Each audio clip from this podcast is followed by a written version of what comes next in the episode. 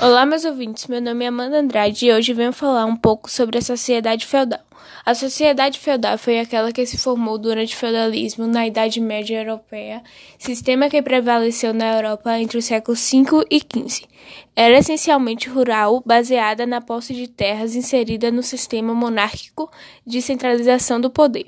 Os estamentos representavam os grupos sociais ou estados, e no caso do feudalismo, estava dividido em basicamente quatro instâncias: rei, clero, nobreza e povo. O rei eram aqueles que governavam e recebiam impostos dos outros grupos sociais.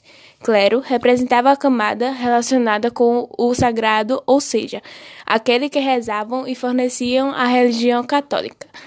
A nobreza, além dos nobres, incluíam os senhores feudais, donos das terras e das riquezas. Povo englobavam os vilões camponeses e servos.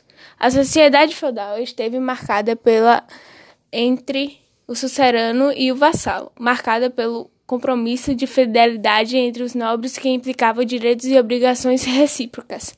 O sucerano, dono de terras, do, as doavam para os vassalos, que por sua vez estavam encarregados de cuidar, proteger e administrar as terras recebidas. Nesse sistema, a modalidade social era quase inexistente, ou seja, o nascido permanecia ao mesmo grupo até sua morte. Em resumo, a posição social era definida pelo nascimento. Nasceu servo, viverá como servo durante toda a sua vida. Espero que tenham gostado e até a próxima.